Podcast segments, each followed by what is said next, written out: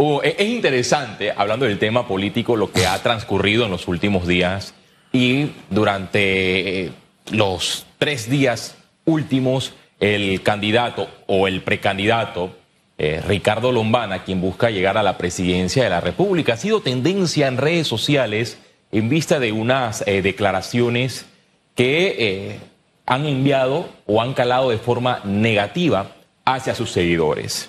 Vimos que en el pacto ético, un medio de comunicación, específicamente Informate Panamá, le concedió una eh, en- entrevista y él estaba junto al expresidente de la República, Ricardo Martinelli.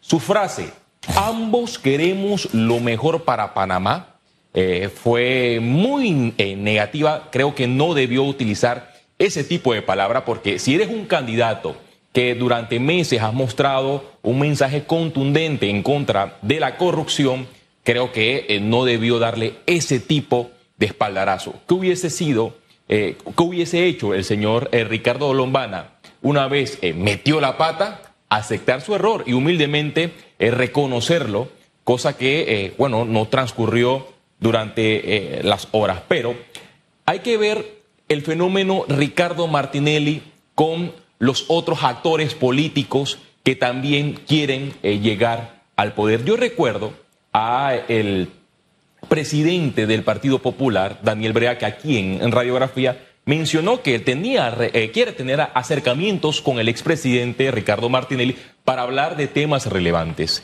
temas como la corrupción. Entonces, con, cruente hablar de corrupción con una persona que ha sido incluida eh, en la lista de corruptos por el Departamento de Estados de Estados Corrupción significativa. no se le olvide sí. el apellido, por favor. Corrupción significativa.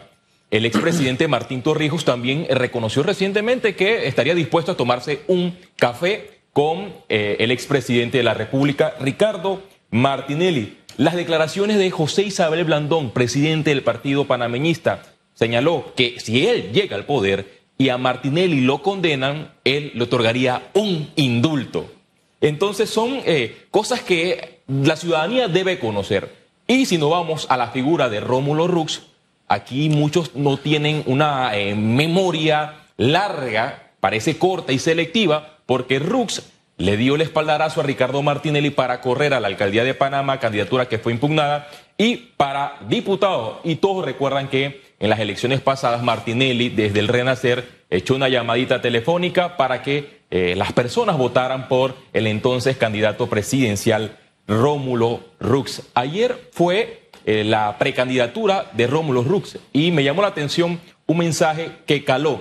Dice que él va a desmantelar el Estado clientelista, pero eh, el, el precandidato estaba rodeado de algunos diputados que en el gobierno pasado fueron procesados por la Corte Suprema de Justicia por el escándalo de las planillas. O sea, ¿cómo tú vas a desmantelar el Estado clientelista rodeado de diputados que han sido cuestionados y de diputados que actualmente, Hugo Famanía, tienen 0% en asistencia en el órgano legislativo, cosas que la ciudadanía debe eh, conocer. Si miramos para la izquierda, si miramos para la derecha, vemos un ambiente donde los políticos todavía no están centrados en garantizarle a la ciudadanía que si van a llegar al poder, en efecto, van a hacer cambios. Y lo que hemos visto en democracia, para eh, ser específico, es que los precandidatos han convencido a gran parte de la ciudadanía con puras promesas falsas. Y son candidatos de distintos eh, partidos políticos, que cuando llegan al poder se olvidan que tenían un taburete. Cuando llegan al poder se olvidan de ese panfleto que entregaron durante su recor- recorrido. Cuando llegan al poder se olvidan de las promesas de campaña.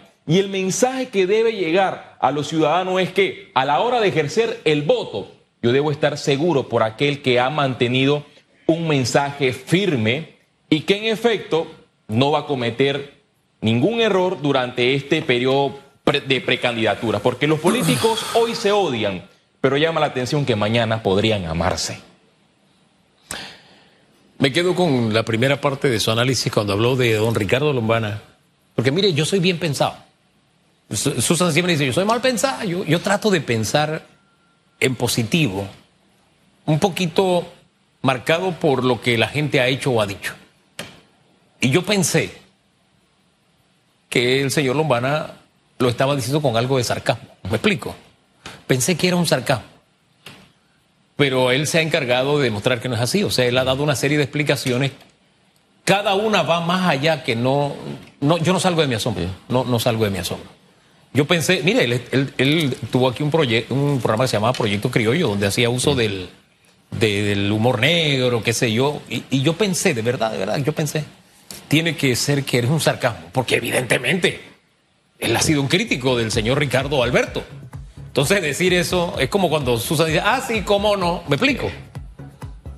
Pero cuando lo he visto aclarar y reaclarar y recontraaclarar, me doy cuenta de que, me equivoqué. Creo que está eh, mal asesorado porque también ha cometido otros errores, ha criticado eh, algunos medios de comunicación y también eh, ha mencionado algunas obras del expresidente de la República como buenas. En política tú no puedes hacer eso porque si tú te vas al fondo de esas obras hay coimas y así fueron certificadas por el Ministerio Público Odebrecht. Ganó licitaciones por arriba de 9 mil millones de dólares y esas licitaciones beneficiaron a un grupo político. Es que por eso le digo, he quedado perplejo. De verdad, yo he quedado perplejo.